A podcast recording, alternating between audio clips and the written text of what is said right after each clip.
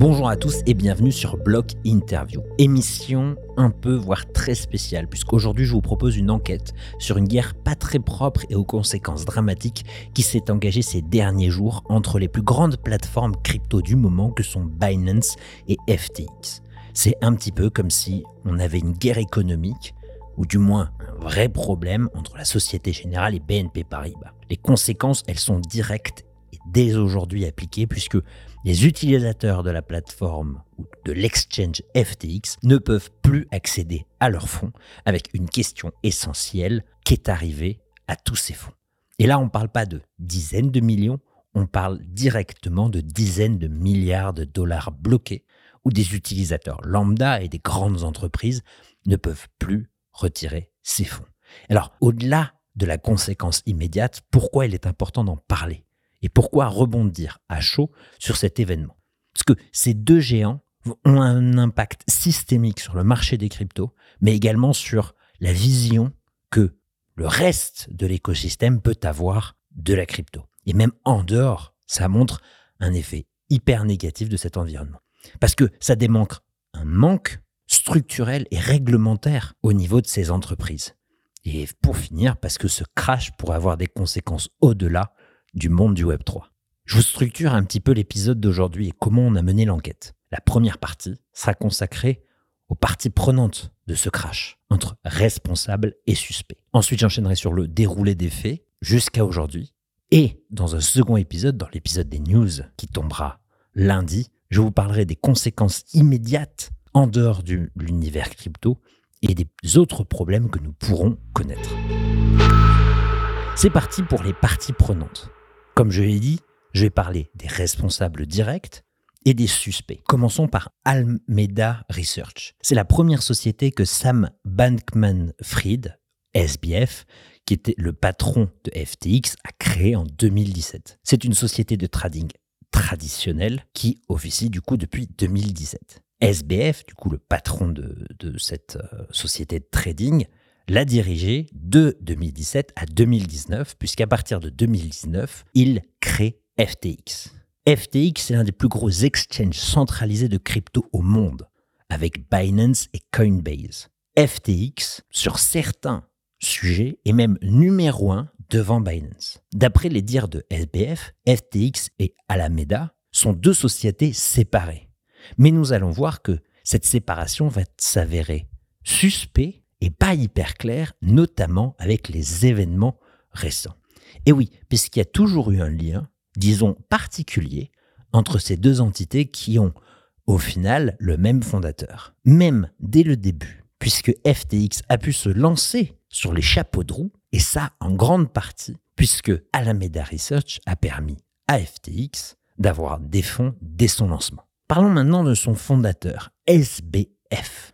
Sam Bankman-Fried, le fondateur de ces deux entités. Longtemps appelé le plus jeune milliardaire du monde, bon, je vous le dis tout de suite, sans laisser place au suspense, avec l'effondrement de la société FTX que nous allons voir aujourd'hui et de son token, il est passé de milliardaire à millionnaire. Ne vous inquiétez pas, on ne parle pas de dizaines de millions de dollars, mais de centaines de millions.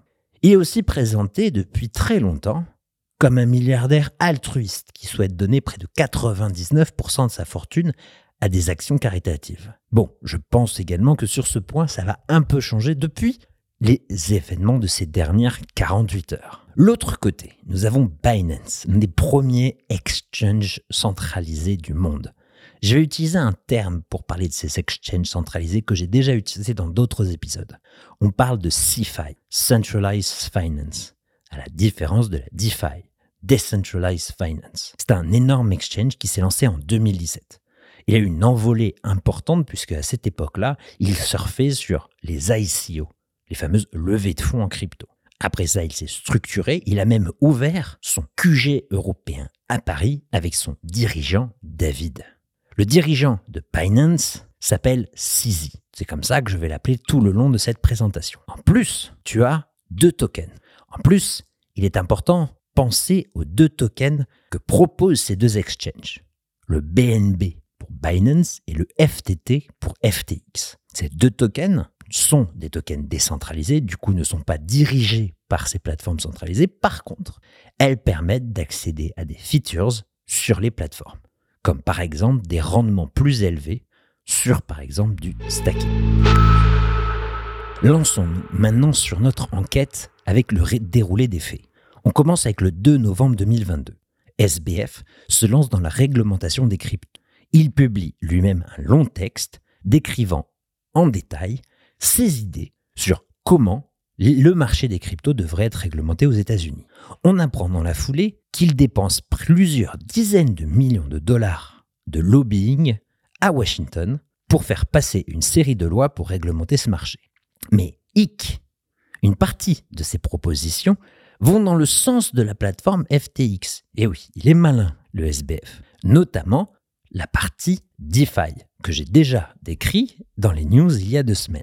Résultat, un énorme backlash, un retour de flamme de la part de la communauté crypto qui s'insurge de ces propositions et de ces actions. Affaire actuellement en cours à Washington, où un nouveau paquet de lois sur les cryptos est en discussion. Durant la même période, Coindesk publie un document qui a fuité de FTX et de Alameda Research.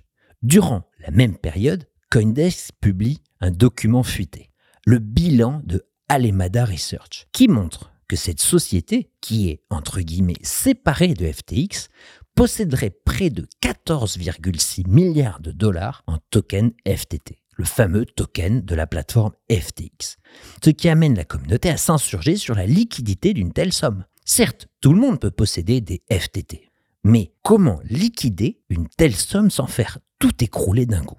Dans la même journée, Sisi, le patron de Binance, tweet que Binance va liquider FTT détenu par Binance pour un montant total de 2,1 milliards de dollars. L'idée de saisie est de dire, au vu de cette déclaration, au vu des découvertes du bilan, puisque là je vous ai cité les 14,6 milliards que possède Alemada Research en token FTT, mais il y a d'autres révélations qui sortent de bilan qui amènent à une confusion des genres, disons, économiques entre Alemada Research et la plateforme FTT qui pourrait mettre en risque gravement l'ensemble du système. Il note, Sisi, le patron de Binance, dans un second tweet, il y a des limites à garder des assets LOL, en parlant bien entendu de ces fameux tokens FTT. Bon là, je vais donner mon avis.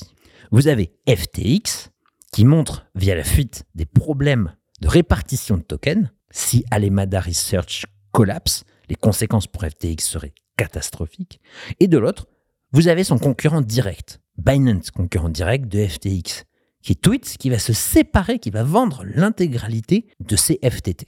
À ce moment, on peut se dire que la manœuvre de Sisi, c'est une manœuvre économique de requin pour faire couler la valeur du token de FTX et du coup être en position supérieure sur le marché. Vous verrez que cette question de la stratégie de Sisi dans cette guerre économique et dans le crash de FTX est très importante. Mais je vous en dirai un peu plus juste après. Puis, le 6 novembre, Sisi en rajoute une couche en comparant FTX à Luna, la plateforme qui est tombée à zéro plus tôt cette année et a ruiné un grand nombre d'investisseurs.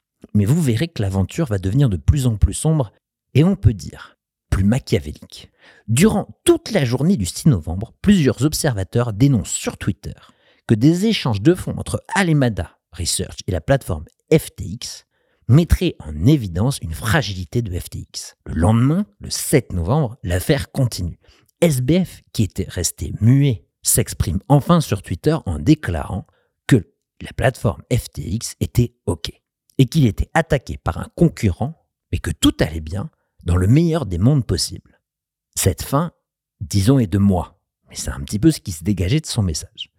Et là, le 8 novembre, cette bulle d'information éclate avec deux annonces retentissantes. La plateforme FTX bloque les retraits de fonds de ses utilisateurs. C'est-à-dire que plus personne sur FTX peut retirer ses fonds de la plateforme.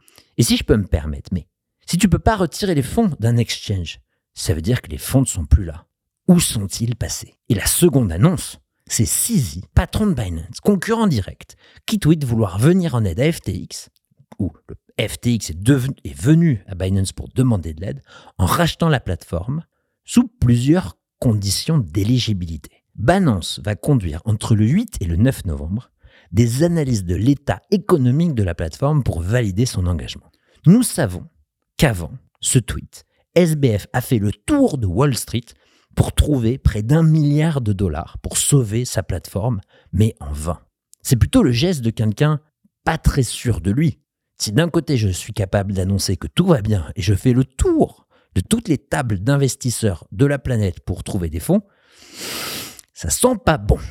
Si on prend un peu de recul à ce moment-là, on pourrait se dire que CEO, CZ de Binance, est un vrai requin et qu'il a, sous le prétexte de la transparence, déclaré dans un premier tweet vendre les actifs FTT, créant un vent de panique et de liquidation des FTT sur le marché, générant un crash du token, pour ensuite venir comme un sauveur, racheter le tout et devenir le numéro 1 incontesté ravalant son concurrent direct. Mais l'affaire ne s'arrête pas là, et la déclaration vont continuer à tomber dès le lendemain. Nous sommes le 9 novembre. La communauté vient de vivre les péripéties de l'affaire FTX et pense que l'histoire est passée, que Binance, avec tous ses fonds, va résoudre le problème des utilisateurs de la plateforme qui vont pouvoir récupérer leurs fonds, et que tout va rentrer dans une espèce de norme ambiante. Mais avant-hier soir, Binance annonce qu'ils souhaitent se retirer de leur proposition de venir en aide à FTX. Pourquoi s'être retiré d'un deal qui aurait permis à Binance de devenir un géant incontesté? Le trou financier derrière FTX est-il aussi gros que Binance mettrait trop de risques à venir le secourir Encore une fois, je pose la question, où sont les fonds de tous ces utilisateurs? Quelle est cette relation mystérieuse entre Alemada Research et FTX qui amène à créer toute cette tension? Quels seront les impacts à moyen terme sur le marché et quels seront les impacts également à l'extérieur du monde crypto Ces deux derniers points sur l'impact, j'en parlerai lundi, quand les news sortiront, je reviendrai sur cette partie-là pour prendre un tout petit peu de recul. Là, j'ai voulu vous faire à chaud cette petite enquête point par point. N'hésitez pas à vous abonner au podcast Block Interview pour suivre cette histoire de prix parce qu'elle aura et elle a dès aujourd'hui des conséquences et elle aura d'autres conséquences beaucoup plus importantes, que ce soit dans notre univers crypto ou même en dehors. Je vous souhaite une très bonne journée. À très bientôt.